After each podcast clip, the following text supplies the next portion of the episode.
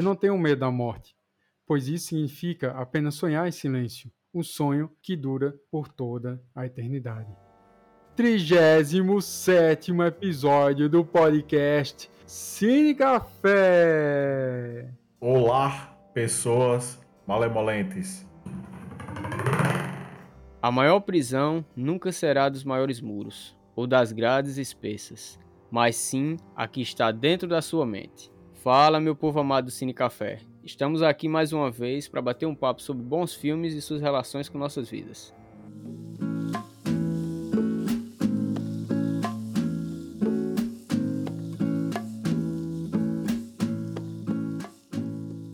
Voltamos com o quadro Joio ou Trigo.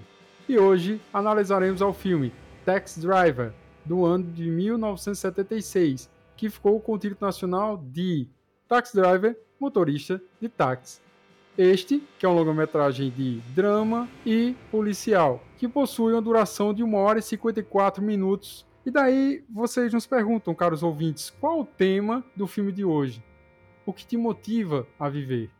Sofrendo de insônia, o ex-fuzileiro e combatente da Guerra de Vietnã, Travis Bickle, que foi interpretado por Robert De Niro, aceita um emprego noturno como taxista em Nova York, ficando cada vez mais distante da realidade enquanto sonha em limpar toda a imundície social da cidade. Quando conhece a encantadora Betsy, que foi interpretada por Sybil Schaeffer, ele fica obcecado com a ideia de salvar o mundo, primeiro planejando assassinar um candidato presidencial, patrão dela, depois direcionando as atenções para resgatar uma garota de 12 anos, a Iris, que foi interpretada por Judy Foster, que está sendo explorada sexualmente.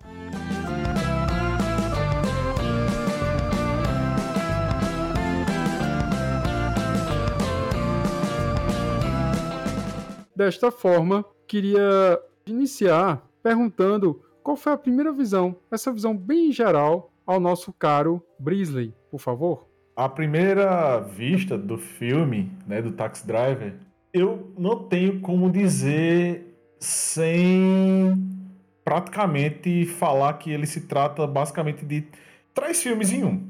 Porque as temáticas que vão mudando durante o filme me, me leva a um, né, no, no meu entendimento, me faz perceber que está existindo ali três histórias que não são em paralelo, são sequenciais, mas que diz a respeito do mesmo indivíduo. Só que tem um uma pequena ligação entre as pequenas histórias que estão ali sendo contadas. E essa primeira impressão de que tem sub-histórias dentro de uma história geral, que é a história do indivíduo lá, do Travis, é o que me chama mais atenção, que é, eu não vou chamar de evolução, mas eu vou falar, vou chamar tipo assim, da, do, do andamento de como um tédio se transforma numa motivação, ela sendo boa ou ruim. Então, assim, essa primeira visão de o quão a cidade, as pessoas que estão na cidade influenciam nas tomadas de decisão que o indivíduo vai tomando ao longo da sua vida, né? No passar do tempo. Quando Brisa começou a falar, eu já comecei a lembrar de outra coisa. De outro filme, na verdade. Do Coringa. Quando ele começa a falar da questão do, da sociedade, fazendo com que sua personalidade seja moldada pelo onde você está. E realmente isso acontece um pouco no Taxi Driver. Mas o que me chamou a atenção, por outro ângulo, foi assim, duas coisas. A simplicidade e a nostalgia no mergulho histórico da década de 70. Porque fazia tempo que eu tinha assistido assim filmes bem característicos dos subúrbios norte-americanos e é algo bem caricato que a gente assiste em vários filmes. Na simplicidade, pelo fato do filme mostrar a história de um personagem que podia ser qualquer um de nós, mas que acaba se envolvendo em acontecimentos chocantes, que a gente vai debater alguns aqui ao longo da nossa conversa. Outra coisa é a nostalgia pelas cenas de Nova York dos anos 70, como eu falei, com uma diversidade enorme de culturas misturadas, o visual assim meio que abandonado das autoridades, pelas autoridades. Nesse momento é onde entra o contexto histórico, com as gangues, o domínio dos bairros, o racismo muito forte, a violência gratuita em vários lugares e a prostituição. Isso me fez assim lembrar de muitos filmes bons dessa época e de outros e de outras eras do cinema. É interessante situar os ouvintes sobre o filme que vão assistir o filme. Obviamente que nossos ouvintes consomem todos os filmes que a gente indica, porque nós só indicamos filmes bons. Mas o filme inicia com o Travis chegando a uma, a uma empresa de táxi, né, em Nova York. E é interessante que ele já chega com um casaco muito típico de ex-soldados americanos. Soldados, obviamente, aposentados. E ele chega se apresentando para o dono da, da empresa de táxi. E ele fala que é esse combatente, que tinha combatido há pouco tempo no Vietnã, que estava procurando algo para fazer porque ele tinha insônia. Então ele queria preencher as noites dele com algo. E o cara fala: Certo, você quer trabalhar? Você tá disposto a trabalhar todos os dias? Ele falou: Tô, tô sim. E aí inicia o filme apresentando o Travis e dizendo que ele trabalha 7 dias por semana, 12 horas por dia. E aí você fala: Caramba, esse cara se mata. Mas por quê? Por que ele quer trabalhar tanto? E a gente pensa que ele tem um motivo maior. A gente pensa: Poxa, esse cara quer juntar dinheiro para mudar de vida. Esse cara tá tentando impressionar alguém. Esse cara tá tentando comprar uma casa que ele mora num, num espelunca, num apartamento que parece um kitnet, sujo, totalmente precário e você pensa, ele quer sair dessa realidade. Não é. E a vida dele toda é preenchida com idas ao cinema pornô durante a madrugada. Ele vai assistir filmes pornôs. E aí você pensa, que cara degenerado, que escroto, que safado. Só que aí quando você vê, é, a câmera focaliza bem a atitude dele no cinema. Tem momentos que a gente escuta as cenas de sexo e fica observando a atitude dele. A gente percebe que ele tá literalmente passivo. Ele não tá ali como um tipo de predador sexual se masturbando e louco falando palavrão. Não ele tá tipo como se tivesse uma sala de cinema qualquer. Ele para assim, fica olhando e a cena de sexo rolando lá e ele só olhando. E aí você pensa, que tipo de cara é esse? Que loucura é essa? Então a gente percebe que ele tenta preencher o tempo dele com as coisas que ele acha que são normais. Ele não tem um mínimo de cultura. A gente percebe que ele não tem costume de ler livros, ele não tem nenhum tipo de escolaridade, ele não tem grupos familiares, grupos de amigos, nada. As poucas pessoas que ele se relaciona durante todo o filme são os próprios taxistas que ele encontra durante a madrugada.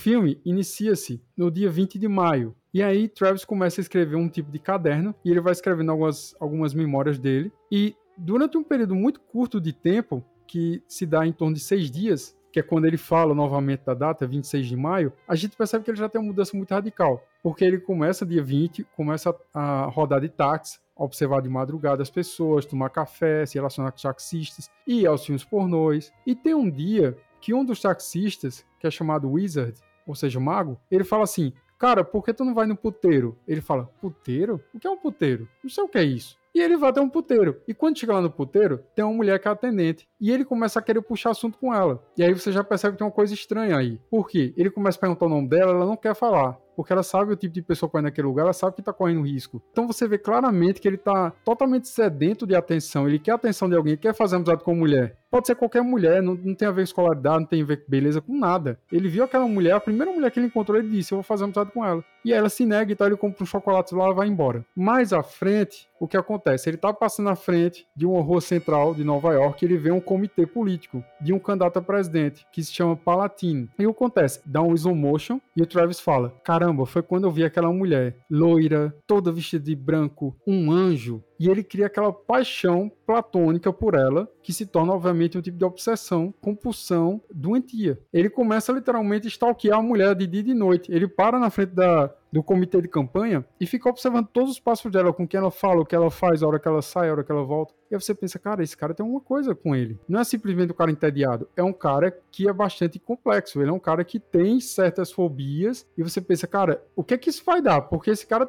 claramente tem defeitos, tem problemas, e o que é que ele vai fazer? E aí você começa a se envolver com ele porque ele começa a tentar cortejar a Betsy, que é interpretada pela Sybil Shepherd. E aí a gente pensa, poxa, mas ele tá apaixonado, ele tá levando ela para tomar café, tá sendo gentil com ela, então ele merece ficar com ela. Só que aí a gente percebe que não é bem assim. Não é assim que deve ser, pelo menos, né? Porque ele começa a levar ela para lugares bem legais, né? Tomar café e tudo. De repente ele fala assim: Que tal a gente assistir um cinema? Ela fala: É verdade, que legal, vamos assistir um filme. E aí quando ela entra no cinema, é um pornozão. Aí ela olha e fala assim: Cara, você é louco? Você não trouxe pra assistir filme pornô? Ele falou: O que é que tem? É só um filme. Quer dizer, ele não tem nem noção. Você percebe claramente que ele não tem noção de bem ou mal, do que é normal, do que não é normal. Ele não tem noção. Pelo que ele conta, outra coisa interessante também é que ele narra o que está acontecendo. Se eu não me engano, é a primeira pessoa, né, Tiago? Sim Ele fica narrando os fatos, tudo que acontece com ele. Ele fica, na verdade, ele tem um diário. À medida que o filme, os atos do filme vão acontecendo, ele está narrando os principais acontecimentos. E é interessante que ele narra de uma forma tão assim fria que dá a entender que ele realmente ela é depressivo. E isso talvez se dê ao fato das experiências que ele teve na guerra do Vietnã. Talvez esteja associado. É uma coisa interessante de ressaltar. Eu não sei se é sabido por vocês ou pelos nossos ouvintes, mas o que aconteceu? Os soldados do Vietnã, assim como os soldados da Segunda Guerra Mundial, depois das duas guerras, eles foram basicamente esquecidos pelo governo americano. Os soldados do Vietnã estavam lá matando, morrendo, aquela desgraçada morte por napalm, que é uma coisa horrível. Eles viam isso constantemente e de repente voltavam para casa estavam desempregados. E os caras ficavam cheios de problema psicológico, problema emocional. Muitas vezes perdia família, muitas vezes a mulher se divorciava, a mulher casava de novo com outro cara. E aí, quando o cara voltava para casa, assim, cara, o que, que, eu vou fazer na minha vida? O cara tava totalmente transtornado. E é exatamente aí onde começa o filme. O Travis é um ex-combatente, cheio de problema na cabeça. Você vê que é um, é um, cara normal, porque quando ele vai procurar emprego novo, ele vai com o casaco do exército. Você fala, opa, peraí. E uma coisa que eu quero deixar aqui, Fernando, é que o filme não deixa claro esse passado dele. Claro que a gente tem que conjecturar aqui, construir esse passado. Mas uma coisa interessante é que não fica claro que ele tem amor ao exército ou a guerrilha ou coisa do tipo. Ele pareceu muito com aquele tipo de personagem, como por exemplo o Forrest Gump, que no filme se alista no exército porque tem um monte de gente se alistando. Quer dizer, ele não sabe o que é guerra, ele não entende, ele só foi lá e se alistou. E aí, quando ele volta, ele volta transtornado e ele não sabe nem que está transtornado. E complementando esse, essa explicação de Tiago, além do fato de a gente não saber essa ligação dele com o exército, e já fazendo um, um jump na história do filme, mais lá para frente você vê que ele tem habilidades que vão ser usadas para o mal, do nosso ponto de vista. E você vê que ele é muito habilidoso com as poucas ferramentas que ele tem. Aí o que acontece? É um cara do exército que em todo filme, historicamente, a gente sabe que todo cara que foi para, principalmente o Vietnã, quando voltou, que foi esquecido, é unânime que todos os caras eles têm algum tipo de de transtorno. De transtorno, é, basicamente todos eles são leléu da cabeça. Você vê que ele vai é como se fosse uma evolução, não necessariamente pro bom, pro bem. Sim, da doença. Você vê que ele vai tendo as ideias que a priori ele quer tirar o tédio dele, aí depois ele conhece conhece a, a, o anjo, né, que ele fala lá, e essa obsessão, ela, ela é quebrada mais para frente do filme e ele transforma essa obsessão num desatino de vida. Então, basicamente, você vê a evolução que era um tédio se transformar num grande desastre. Mas sabe o que é também, Brisa? Que é assim, a gente percebe claramente no início do filme ele tem um transtorno, a gente já conseguiu conjecturar isso e concordar quanto a isso. E depois, esse transtorno, que também é psicológico, esse negócio ele tem insônia, não deve ser uma coisa só meramente física, fisiológica, deve ser uma coisa emocional também. Talvez a questão da guerra tenha afetado a forma com que o corpo dele reage a dormir, acordar, etc. Então a gente percebe que ele inicialmente tem esse transtorno e depois se evolui para o tipo de solidão. O que, que eu estou querendo dizer? Eu não estou usando a palavra depressão, que eu acho muito complexa,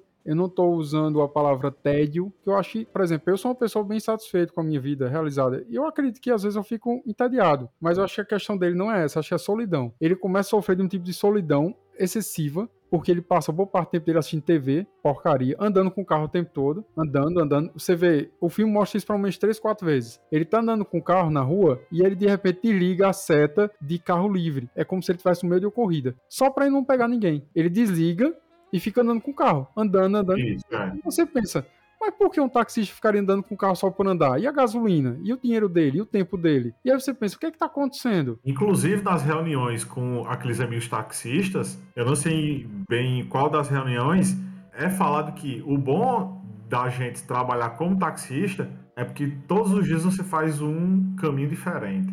É como se fosse aquela busca para fazer alguma coisa, seja lá o que for essa solidão dele se transforma em uma doença, porque ele começa a se isolar, ele começa a falar sozinho, como o Fernando falou, ele fica escrevendo. Toda vez que entra alguém no carro dele, ele escreve alguma coisa. A gente não sabe se ele tá falando sobre a pessoa, descrevendo a pessoa, ou falando algum tipo de sentimento dele, tipo, tô puto, esse cara me tratou mal. A gente não sabe, não aparece isso. Mas toda vez que alguém desce do carro, ele faz uma anotação no caderno. Toda vez. Depois disso, a gente percebe que ele começa a se isolar, ele começa a falar sozinho, e ele começa a dizer assim: pô, minha vida é uma porcaria. Eu tô vivendo para quê? E aí ele começa a culpar todas as pessoas ao redor dele. Ele começa a culpar os negros, começa a culpar os gays, os vadios, as prostitutas. Ele vê constantemente prostitutas nas ruas, ele começa a culpar elas pelo mal dele, pela vida bosta que ele tem.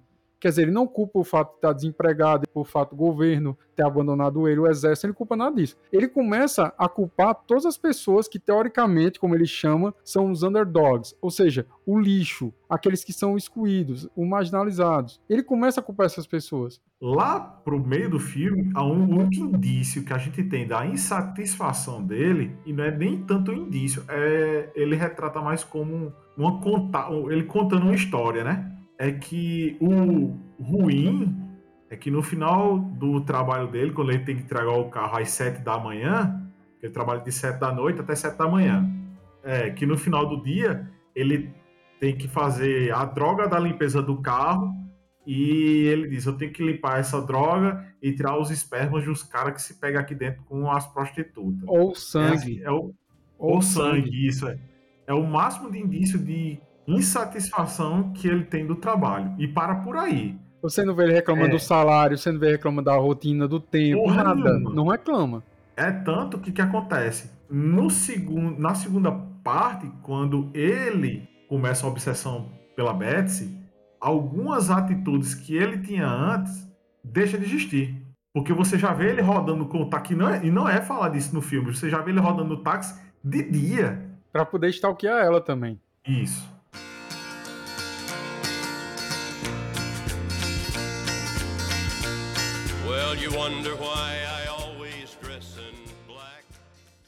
Eu prestei muita atenção nisso. Falei, cara, isso não é normal.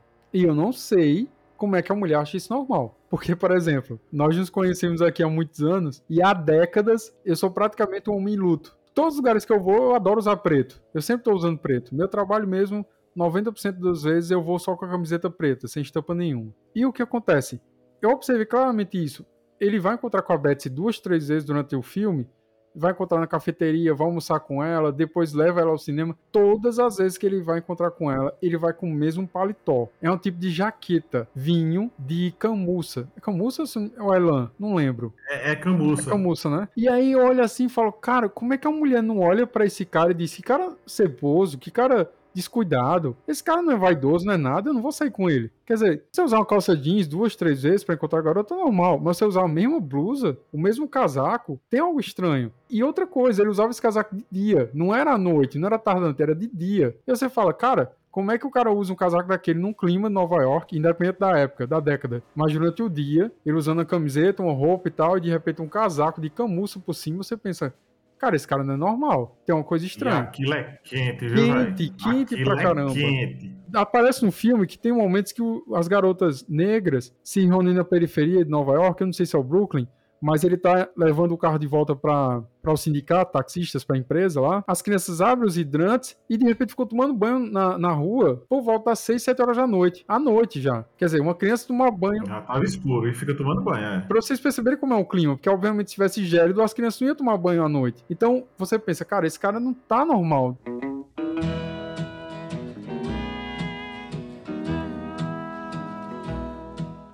Uma coisa que eu queria destacar também, que eu acho que é interessante, nossos ouvintes saberem, e vocês vão perceber quando vocês assistirem o filme, é a interpretação do Robert De Niro. Que ela é, ela assim, é algo que você já, já tem indícios de como o Robert De Niro, ele já indicava o tão grande, o quão grande ele seria na história do cinema. A interpretação dele, assim, é, é excepcional. Tanto é que ele passou um tempo na Itália, se eu não me engano, convivendo com, com ex-combatentes que tiveram transtornos psicológicos pós-guerra. Ele também passou dias em Nova York, se não me engano, 15 horas por dia ele passou. Durante, eu acho que um, uns três meses, eu acho. Um mês. Se me engano. Então ele, além de aprender os costumes, ele começou a perceber a, a, a, questão dos transtornos de personalidade que essas pessoas elas tinham, o comportamento dos taxistas também, a questão dos, das rotas é, na cidade de Nova York, tudo isso para fazer a caracterização do personagem. Tem uma cena que eu acho muito interessante, queria que vocês comentassem. Que aí. é óbvio que o personagem do Travis, ele tem uma evolução, uma progressão, até de doença mental mesmo, transtorno. E é interessante que ele leva a Betsy para um, pra cafeteria, eles vão almoçar juntos e conversar e tal, e ele começa a contar sobre a vida dela. Cara, eu fiquei preocupado nesse momento. Foi o primeiro momento que eu disse assim, opa, tem uma coisa errada. Porque como a gente já falou nos episódios anteriores, a gente vai assistir um filme, a gente geralmente se identifica com o protagonista. E a gente fica torcendo por ele para que dê tudo certo para ele, porque obviamente vai dar para certo pra gente também. E até esse momento eu tava torcendo por ele. Falei, poxa, velho, com essa garota bonita, essa garota, sei lá, vai dar um, uma guinada na vida dele, né? Vai ser taxista, ele vai ficar bem, vai arrumar um emprego bom, vai casar. Foi isso que eu pensei na hora, né? Na minha inocência. E aí ele faz uma brincadeira com ela, que ele fala assim, que tem uma palavra, na época eu não lembro exatamente qual palavra, mas era como se fosse assim, como se ele colocasse uma sílaba a mais. E ele faz essa brincadeira com ela, que era uma brincadeira da época. E ela olha para ele e fala assim: Você não tá querendo dizer tal palavra, não? Aí ele fala: Não, eu tô querendo dizer essa palavra mesmo. Ele querendo zoar ela, querendo fazer essa brincadeira de falar errado, vamos dizer assim. E ela olha para ele e fala: Não, você tá querendo dizer tal palavra. Ele muda o rosto completamente dele. Você olha assim, você vê que a fisionomia dele muda da água pro vinho. Ele fica putaço. E eu falo, que raiva ele tá assistindo dela. Por que a menina não entendeu a brincadeira só? Sabe, você pensa assim, como é que você tá apaixonado por uma garota, querendo conquistá-la, de repente você solta a brincadeira, ela não entende, você fica puto. Eu falei, isso não é normal. Naquele momento eu disse, isso vai dar uma merda gigante, esse cara vai fazer uma coisa com ela, vai levar ela pra um beco, vai estuprar ela, vai matar ela. Foi a primeira coisa que eu pensei, eu falei, caraca, esse cara é muito louco.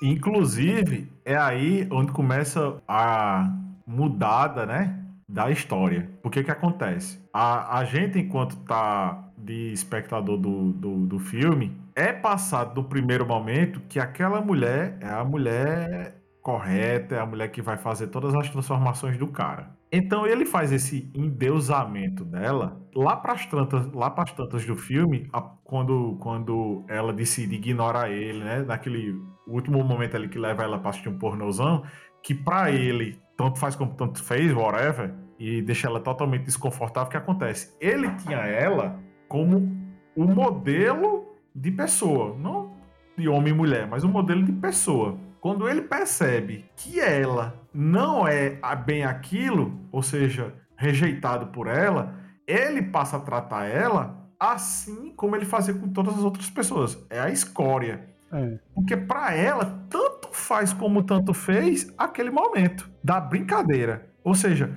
o momento que ele estava querendo fazer a descontração com ela, ela simplesmente esnoba. Ou nem isso, que não fica bem bem tido naquela reação dela, que foi bem interessante é, esse trabalho de expressão. Mas enfim, ele começa ele começa a, a, a julgar e a colocar ela no mesmo mesmo, na mesma cesta de lixo das outras pessoas. E aí é onde entra é, o começo da terceira transformação dele. E se vocês observarem, que aí vocês vão pegar o, o, o toque agora. No começo do filme, ele é um cara desorganizado. Ele é um cara desleixado e ali vai. Quando ele conhece a Betsy, que é como o Thiago disse, que ele vai ser o cara, a mulher que vai fazer a transformação da vida dele e tal, não sei o quê, e o cabelo dele tá razoavelmente mais ajeitado, penteado, quando ele toma o fora e a gente vai entrar na terceira parte da história. Travis é... Super Saiyajin. Ele diz ele que começa a fazer aquele... 50 flexões diárias na barra assim. Oh! E ele diz oh! assim: Eu tenho que virar o super-homem, eu tenho que vencer a dor. Aí ele começa a queimar o punho assim no fogo para poder fogo, resistir. A, ao fogo, a, queim, a queimadura. Eu falei, caramba! Eu fiquei assim, tá poxa! Sai da já o monstro, porra! Pronto, aí você vê que tem essa evolução de loucura na cabeça do cara. A parte do Super Saiyajin. É, ele fica putaço, ele raspa um, uma espécie de um moicano raspado assim. O moicano. Fica putaço e.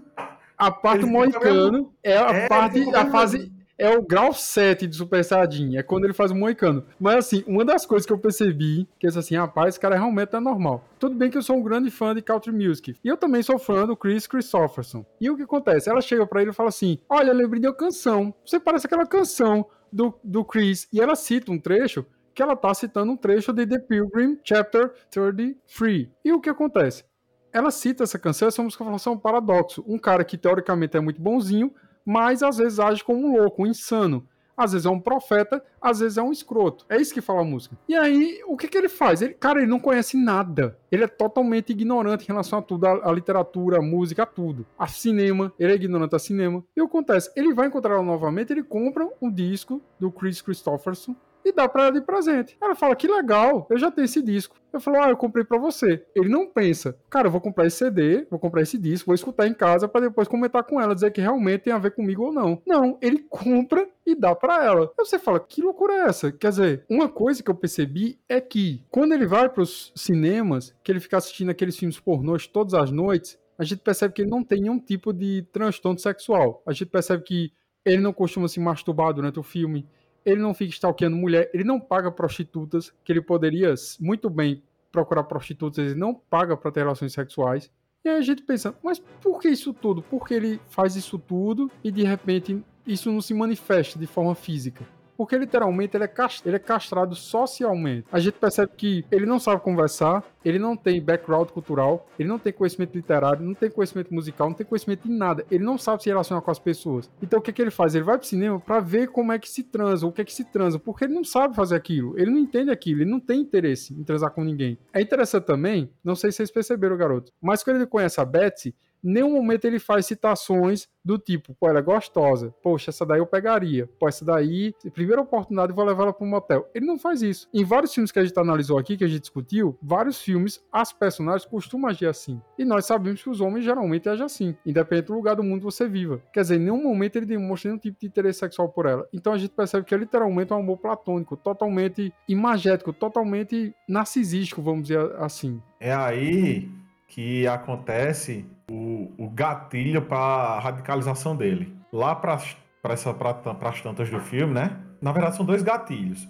Acontece o primeiro, em que a gente vai entrar. Porque assim, o começo do filme ele é um pouco maçante, porque vai ter, ter que contar toda a história da psique dele. Então, tipo assim, se você vai assistir esse filme esperando já aquela ação, você vai quebrar a cara. O começo do filme, praticamente 70% do filme, é contando a história dele. Eu acho que o primeiro ato é muito moroso, mas é justamente pra gente entender literalmente como ele se sente solitário. como é Isso. é esse mundo dentro da cabeça dele. Já que ele não fala é muito. Até proposital. Proposital. É proposital pra você ficar naquela ansiedade você, que acontece as coisas. Você diz assim, caraca, que vida horrível dele, velho. Ele não fala com ninguém, tem relação com ninguém, tem familiar, tem nada, que vida porcaria, velho. Então, isso é pra gente sentir realmente como aqueles person aquele personagem se sente. No começo do filme você vê, né? Que tem todo aquele lixo, que é quando ele se encontra com o Palatine, e o Palatine faz, você, que é um cidadão que tá aí e tal, o que é que você faria? Ele faz, eu limparia todo esse lixo. E o cara, o assessor dele fica olhando assim, tipo, ele, eu limparia. Ah, ele deixa claro, é. ele deixa claro que ele tá se referindo a gays, a negros, a, a homossexuais, a, a, ladrões, a tudo. Ele fala assim: eu limparia essa escória todinha, essa cidade tá imunda. E aí os caras ficam olhando um pro outro assim. Só que ele, ele, não fala isso, ele diz que eu limparia o lixo. Mas a gente sabe que ele tá falando isso, é. Todo mundo entendeu. Na hora que ele falou, todo mundo. Caramba, opa. Aí tem o primeiro gatilho o primeiro gatilho é quando entra, é quando entra a menina no carro, que tem um cara lá que tá assediando ela pra, pra abusar dela e tal, e entra no carro e você vê claramente que ela tá pedindo ajuda. Vamos embora, vamos embora, vamos embora. Ele fica lá, tá, o que é que tá acontecendo? E o cara arrasta ela dentro do carro. Aí é. diz que a garota 12 anos de idade, que foi interpretada pela Judy Foster e que tá sendo usada pelo esporte para ser prostituída. Né? Então, assim, Isso. é uma menina menor de idade sendo feita de prostituta. Então você vê que tem o primeiro gatilho dele. Ou seja, peraí, nem todas as pessoas são como eu imagino que são. Aí vai passando o filme. Lá pra bem depois, tem um, um segundo gatilho que é quando ele termina de ficar doido. Que é um cara que tá no carro, vai, ele vai guiando ele assim, para aqui, vai ali e tal, não sei o que. Ele faz, consegue ver o segundo andar? Consigo. Tá vendo a mulher na, na, na sombra? Tô vendo, é minha mulher e aquela não é meu apartamento. E você vê que, na teoria, as pessoas que deveriam ser boas são as más e as que são más são as boas. Só são, só estão no lugar errado na hora errada. Aí você vê que começa, ele fica maluco da ideia e começa a transformação radical dele. Ou seja, ele já foi excluído, rejeitado pela, pela, pela primeira mulher lá. A Betsy. Ele já enxerga a parte da escória como, como pessoas que estão ali vítimas né, de uma, de, uma, de, uma, de uma circunstância, e você vê que pessoas que deveriam agir de tal forma agem de outra forma. Então, tipo, tá tudo bagunçado na ideia do cara. Aí entra a radicalização, que é quando ele raspa o cabelo, ele não ele compra. Parece aquela sala de quando o Neo entra na Matrix, assim, faz, eu quero muitas armas. Mesmo de revólver, ele tem uma ponto 40, ele tem uma ponto 44 Magnum, meu amigo. Aquilo ali derruba um carro. Ele fez, não, agora eu vou botar pra descer.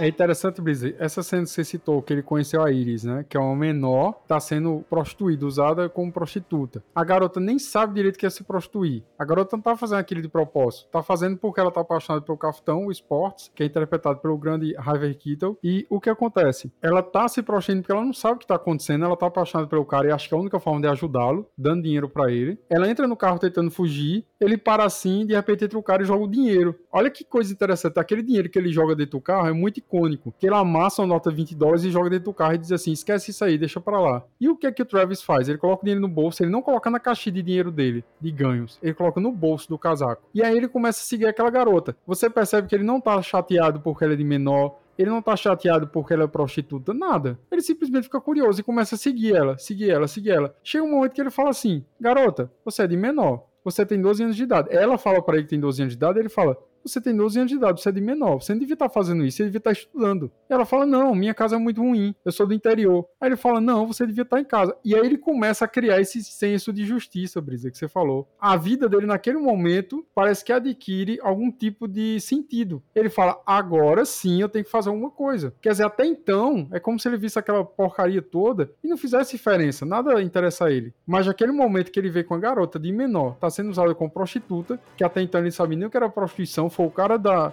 da empresa de táxi que falou pra ele. Aí ele disse: opa, peraí, a garota tá sendo usada como prostituta, eu tenho que fazer alguma coisa, tem uma coisa errada. Eu achei interessante nesse aspecto aí, meninos, é porque quando você começa a ficar sonolento em alguns momentos, de repente você vê uma mudança de personalidade nele brutal. Uma cena que me fez assim ficar chocado foi o momento, foi no terceiro ato, bem próximo de onde vocês estão dizendo aí, que vocês estão discutindo, quando ele impede um assalto. Esse momento aí foi quando eu fiquei pensando na questão, né, de como é que o filme ele consegue mexer com tantas coisas diferentes, tantas emoções e tantas situações. No momento em que ele entra na, no supermercado, ele conhece o dono do supermercado, na verdade, um pequeno mercadinho de esquina. Aí de repente ele vê o assalto e reage. Ele chega de, de frente assim, um assaltante. E é interessante, você acha que ele vai levar um tiro na hora. De tão assim, sem desenvoltura que ele está. Ele chega a treinar várias vezes e tal. Vai para uma escola de tiro ao alvo, se eu não me engano. Um clube, eu acho que deve ser um clube. Aí ele vai e reage ao assalto e mata o cara. E você naquele momento, você, poxa, o cara parecia uma múmia. Chegou lá dentro, falou, mal falou com o cara, de repente ele tomou aquela atitude. É como se fosse um insight na cabeça dele, como se a personalidade dele mudasse da água pro vinho em questão de minutos. E isso é interessante no filme. O Martin Scorsese, ele tem essa, esse tipo de produção. Ele gosta muito de personagens que mexem com a personalidade humana e mexem com a nossa mente, assim, no filme. Atrai você. Você tem várias sensações quando tá assistindo o filme. É outra coisa que os nossos ouvintes vão prestar atenção. São essas mudanças. Que a gente não pode também entrar em detalhe direto assim, não a gente vai contar todo o filme, né? É interessante, Fernando, que já que você falou sobre isso, quero comentar rapidinho. Depois eu passo a palavra pro Brisley. É interessante que, nesse momento, a gente pensa mas peraí, o cara não foi combatente do Vietnã? Ele devia saber usar um fuzil, metralhadora, pistola, ele devia saber tudo. Como é que ele comprou umas armas e vai para uma escola de tiro para aprender a atirar? Tem uma coisa errada. E aí, nesse momento, Fernando, é isso que eu achei interessante você falou porque ele tá no mercadinho escolhendo um salgadinho, alguma coisa para comer e tudo. Você percebe que ele não tem costume de beber bebidas alcoólicas. Ele não é um cara fanfarrão, não é um cara comilão. Ele come o básico, coisas poucas. Ele tá escolhendo um salgadinho. De repente chega um negro dentro da loja e diz assim: Bora, velho, passa o dinheiro todo. Aí ele escuta o dono do, do mercadinho, que é amigo dele. Ele se aproxima do cara, literalmente, levanta a arma, se atira na cara. Eu falei: Caramba, foi instantâneo, assim. Quer dizer, ele nem chegou a dizer assim, larga a arma, solta a arma, se renda. Não, ele levanta a arma e atira na cara do, do outro. E aí você pensa, cara, que cara psicopata, porque ele não deu a chance de outro cara se defender de fazer nada. Você percebe que ele foi muito frio. Ele literalmente matou para Ele atirou para matar, não atirou na perna, no braço, foi coisa foi na cara. Então você pensa, cara, esse cara tem um, um instinto assassino muito grande, muito psicopata, vamos dizer assim. Um adicional aí é que depois que acontece isso, né, que o, o dono do mercadinho se liga que tipo, opa, escapei do assalto, mas agora eu tô com um BO aqui, que agora eu tô com um negão aqui detonado na, dentro da minha loja. Ao invés de ele, na, na, na, na, minha concepção só tinha dois saídas ali Ou ele esperava a polícia para a polícia fazer o acareamento, ou ele dava, jogava aquele negão, sei lá, do, atrás da loja, fazer qualquer coisa. O que é que ele faz? Pode ir embora, vai embora, vai embora, que daqui eu resolvo. Já é o quinta Já semana. É o quinta semana. Aqui eu resolvo. Ou seja, o pau tava quebrando naquela, naquela quebrada ali. É muito sutil. Mas você vê que o dono do mercadinho já trata ele, tipo, meu salvador. Fez uma cagada da porra, mas cagada por cagada, essa aqui é mais fácil de eu me virar do que quinta vez na semana o cabo vem aqui levar tudo que eu tenho. É como eu falei no começo, Brisley e Tiago, a relação histórica que o filme traz, né? Esse resgate histórico pra gente que, principalmente pra esse público mais jovem que não tem acesso. Na verdade, tem acesso, mas nunca assistiu esse tipo de filme. Bem contemporâneo. É porque época. não quer mesmo, é jovem, jovem. o que é que o jovem faz? Merda essa caracterização, Fernando, você falou agora, é muito verossímil, porque eu não sei se vocês assistiram o Dutch Harry, que é da mesma época, com Clint Eastwood, mas existem vários tipos de características que se repetem em Dutch Harry, e outros filmes também, como por exemplo Duro de Matar também, com Charles Bronson. Se vocês observarem, eles mostram esse número infinito de gangues que dormem em Nova York, que deixa a cidade altamente violenta. Eles mostram também policiais usando a Magnum 44, que é uma arma violentíssima. Se você atirar aqui uma roupa, você estoura a cabeça de uma pessoa com a Magnum daquela. Que a arma tem um cano longo, altamente violento. E assim, é interessante que na hora que o Travis está na fase 3 de loucura, ele até pega as balas e começa a cortar as balas no meio, né? Que se eu não me engano, chama de bala dum-dum, é, né? É, faz um chanfruzinho na bala pra ela arregaçar. Ela entra, ela entra com a bola, um buraquinho e sai tamanho de uma bola de basquete quando eles fazem aquilo na arma, é literalmente para ela se desfragmentar com uma bala de 12. É como se ela aumentasse o raio de ação. Então ela literalmente estoura muito, de forma muito mais agressiva o alvo. Então essas caracterizações, Fernando, você falou, realmente são verossímeis porque a gente consegue observar em outros filmes da época que relatam as mesmas situações. Eu não sei se vocês lembram, meninos, do Dustin Hoffman. Com certeza vocês lembram, né? Qual foi o filme que a gente falou sobre ele? Eu não lembro agora o nome. A Primeira Vez de um Homem. Isso, A Primeira Vez de um Homem. Pessoal, se vocês forem pesquisar sobre o filme, o diretor, o Martin Scorsese, ele disse que ofereceu o papel para ele, o Dustin Hoffman. Só que o Dustin Hoffman, ele achava que o, o diretor era louco, quando ele deve ter lido o roteiro, e ele recusou de antemão o papel. Mas até hoje, ele conta em algumas entrevistas que ele se arrepende amargamente de ter recusado o papel. É porque, Fernando, esse filme, ele entra naquela categoria de filme que você tira muito muito pelo que aconteceu com Matrix. Quando os irmãos Wachowski escreveu, que botou para produção, ninguém queria fazer Matrix. Era muito distópico, era muito, era muito lá longe a, a, o tipo de história que estava sendo vendida naquela época. 1999, ali foi o ano de de Clube da Luta, Matrix, foi um monte de filme que é, é o, o, Batman, né? Batman Begin, foi, foi filme que não fazia parte daquele momento ali, quando foi lançado. Eu tô entendendo, é tipo um momento assim de filmes que emplacam. Era muito stop. Filmes que emplacam, né? É tanto que no começo, eu pesquisei, no começo, logo quando o filme saiu, ele não saiu pipocando em audiência. Se você pegar hoje o filme de 76, que tem que tem nota de 8.2 no, no, no, no, site de avaliação e 93% no Rotten Tomatoes, apesar de que a gente, é, pelo time lapse, é, já serviu de uma base muito grande, ele, a maior parte das notas é agora. Assim como aconteceu com Matrix, assim como aconteceu com um monte de filme. Então, assim, hoje a gente consegue perceber o tipo de filme que é. Na época não percebia. Então foi Exato. isso que aconteceu com, com o Justin, né? Quando ele pegou o roteiro, ele disse: Que danado é isso aqui? Eu não vou fazer isso, não. Meter meus bedelhos aí para depois sair queimado. Só que ninguém, a gente, a gente não sabe o dia de amanhã. E acontece o que aconteceu com, com o Taxi Driver, né?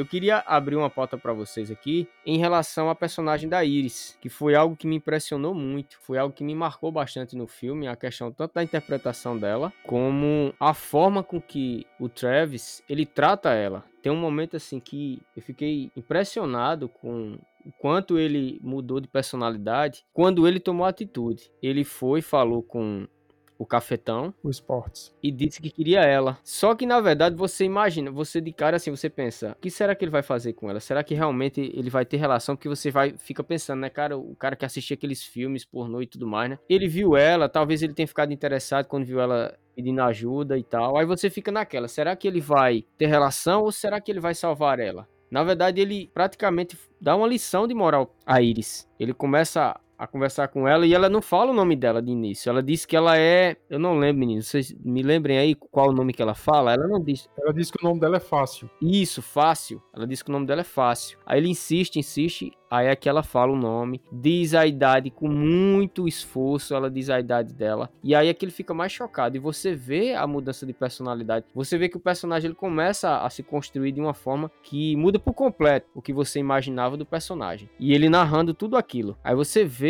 como é a questão da realidade social da época. É muito complexo. Naquele momento ele teve um insight, porque ele até então não tinha motivo para existir para ver para nada, porque ele tinha perdido a grande paixão da vida dele. E ele conhece aquela garota naquela situação precária, totalmente errada, que ele sabe que é errado. Qualquer pessoa normal sabe que a situação daquela é errada, uma garota de 12 anos de idade se prostituindo. E quando ele entra no quarto com ela, o que acontece? Ela começa a tentar fazer sexo com ele de todas as formas. E ele se nega, ele fala: Você é louca? O que, é que você tá tentando fazer? Isso é uma coisa abominável, isso é inaceitável. E ela fala: Não, vem cá, vem cá, você pagou você tem que sair daqui satisfeito. E ele depois leva ela pra lanchonete para dar um, um, almoço para ela, para lanchar com ela, almoçar com ela no caso. E ela começa a se abrir com ele, falar sobre a vida dela, de onde ela veio, etc. E ele fala: Garoto, você não pode estar tá aqui. Você não devia estar tá nessa situação.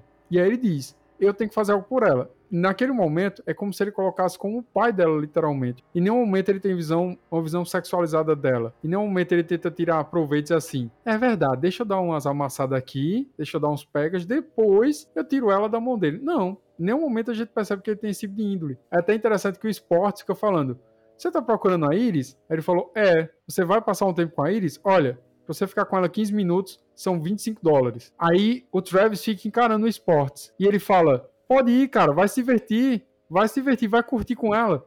E o Travis olhando pra ele. E ele fala umas três, quatro vezes: vai se divertir, cara, vai se divertir, você tá perdendo tempo. E tem uma hora que o Spock fica assim, sem assunto, assim, meio que sem. O que esse cara tá fazendo? O que esse cara tá me encarando? Naquele momento, Fernando, eu disse: cara, esse Travis é tão louco que ele tá olhando pro cara, arrumando uma forma de matar o cara. Eu também pensei nisso, Thiago. Eu fiquei pensando, eu disse, ele tá com um olhar, cara, de quem, tipo assim, cara, eu vou te torturar demais. Já tá rolando na cabeça dele como vai acontecer as coisas. É isso que eu tô dizendo, ele para assim e fala, cara, eu não entendo o que você tá falando, eu não tô entendendo esse negócio de transar com a garota de menor, e assim, eu vou te destruir.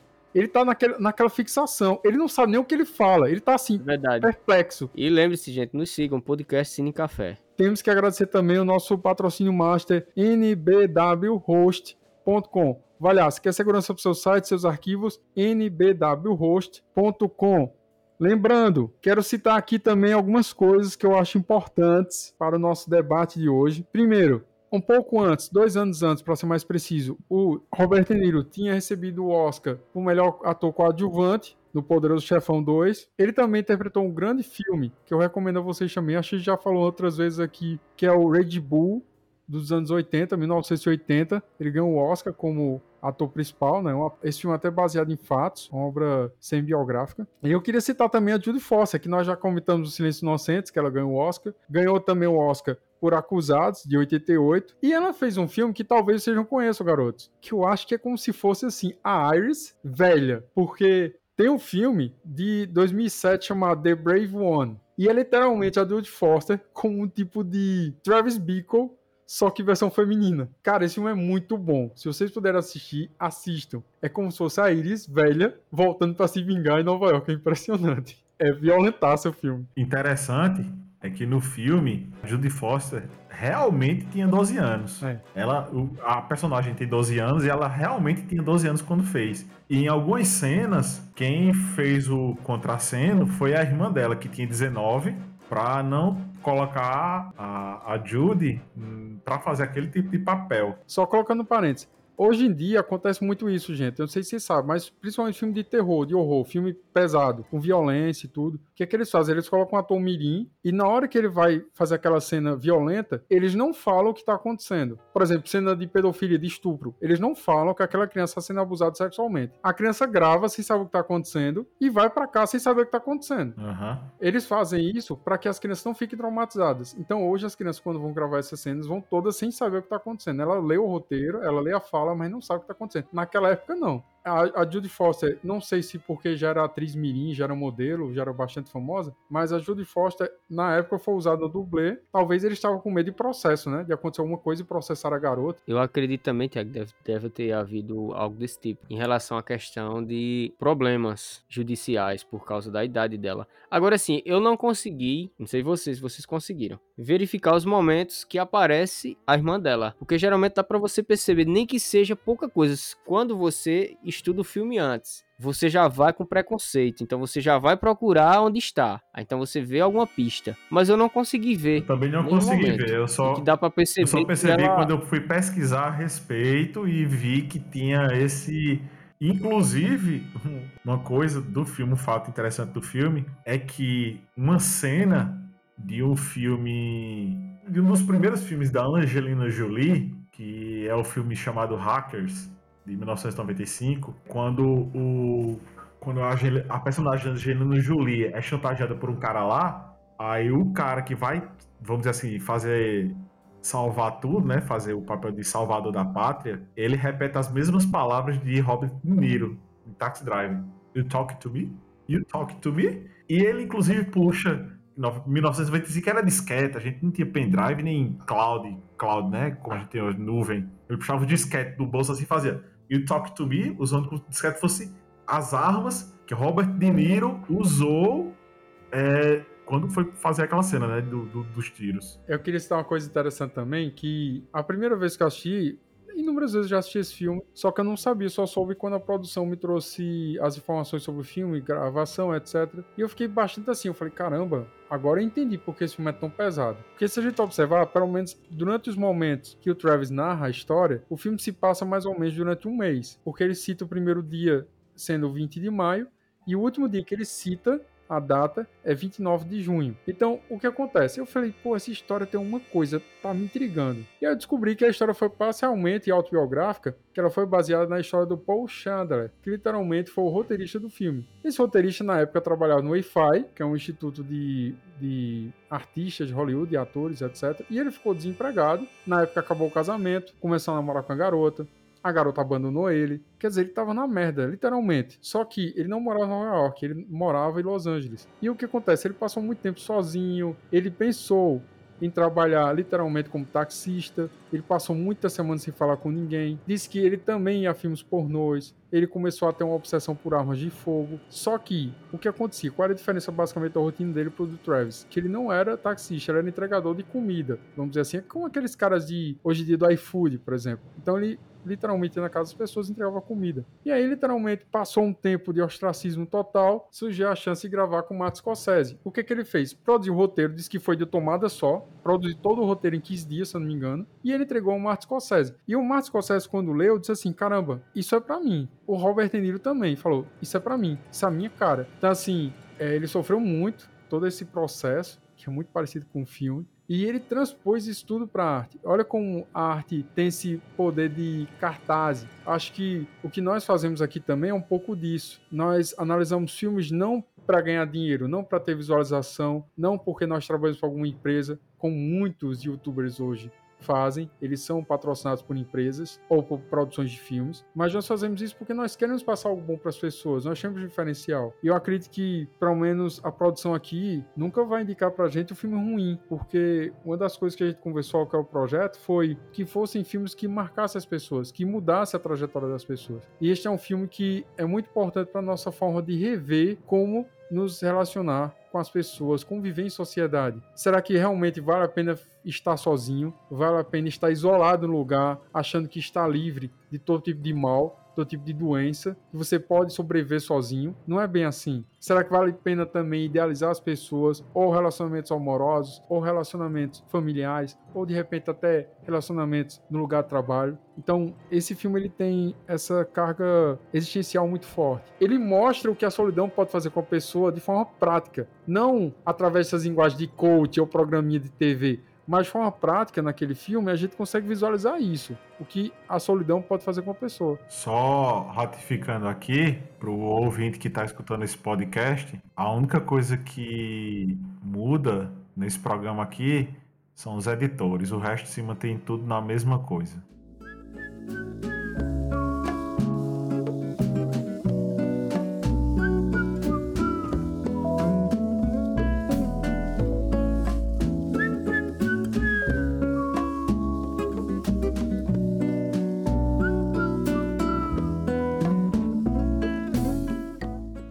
Chegamos ao momento mais esperado do dia que separa os psicopatas de pessoas normais, assim como eu e vocês, ouvintes. Brisley e Fernando, se vocês fossem taxistas e conhecessem uma garota, uma mulher, Pitelzinha. Pitel? Linda, lindíssima. Salgadinha. Preste atenção. A garota é muito bonita. Muito vocês deixariam ela na casa dela, certo? A corrida é do lugar que vocês pegaram ela na rua até a casa dela. Oh. Tá entendendo, né, Brisen? Fernando? Vocês. Presta atenção na pergunta. Vocês cobrariam a corrida ou não? Sim. Aqui tem esse, aqui tem esse negócio, não, meu amigo. Aqui, é, aqui é, é, é feminista, aqui é direitos iguais, inclusive pagar conta. Eu acho que vocês não entenderam a pergunta, eu vou repetir a pergunta. Vai fazer isso no Uber? A porra do Uber já fica com 60, 70% do que Vai deixar de comprar? Agora deixa só porque... Cobrava, com certeza.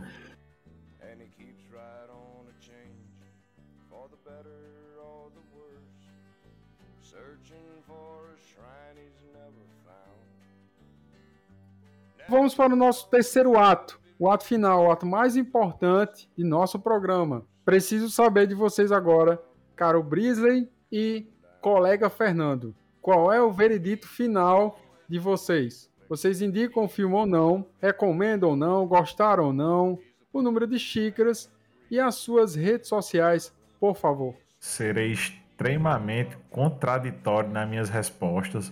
Eu gostei do filme, mas se você pretende assistir um filme que tem aquele avanço rápido, ah, tudo ligeiro, eu não recomendo para você. Esse filme não é para você. Se você for um jovem, um jovem dinâmico, vá procurar outra coisa para fazer na sua vida. Eu dou uma nota, eu vou manter a mesma nota do site, eu dou oito xícaras pro filme, mas dou oito xícaras com gostinho amargo. É, esses, é aquele oito apertado, espremido, sofrido. Siga o podcast nas redes sociais principalmente no grupo do Telegram, que lá a gente tem umas coisas legais que a gente não solta em outras redes sociais e a gente escolhe o Telegram porque é legal. Por enquanto eu estou usando qualquer rede social e não sei até quando. Então só escolher lá qualquer uma, Brinsley P. Aragão e Fernando Guita e podcast cinecafé.com.br.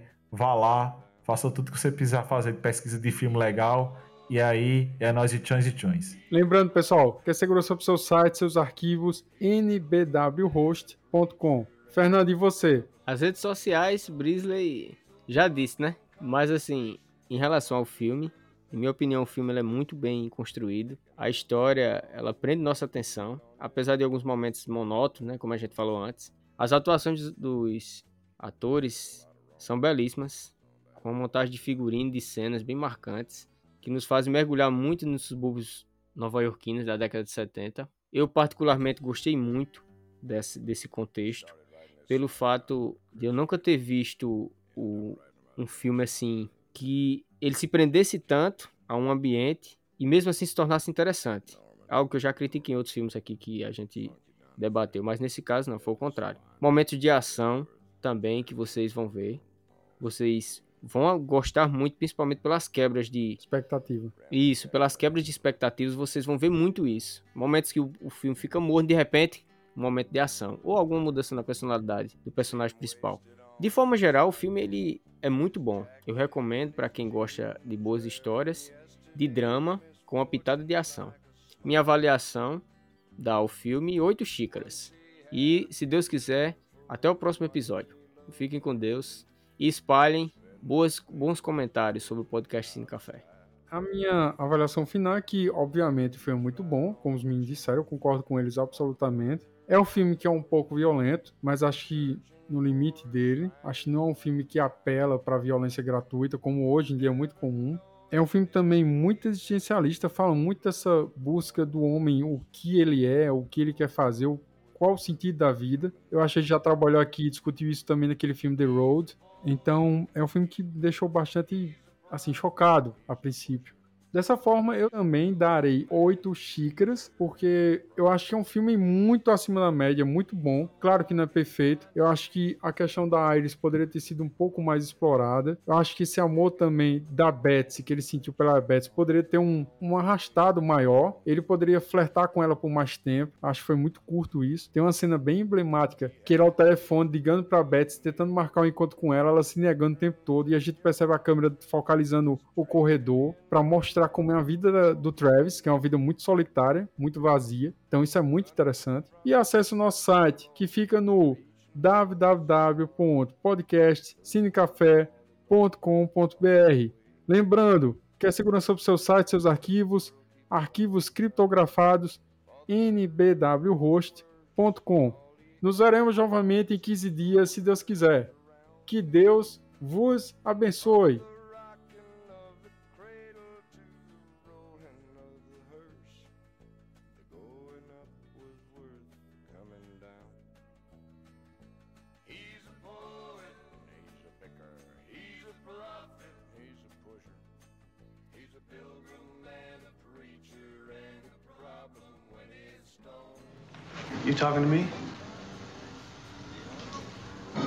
Talking to me?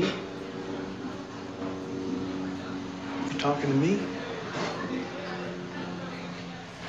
Well, then who the hell else are you talking to? Talking to me? Well, I'm the only one here. Who the fuck do you think you're talking to?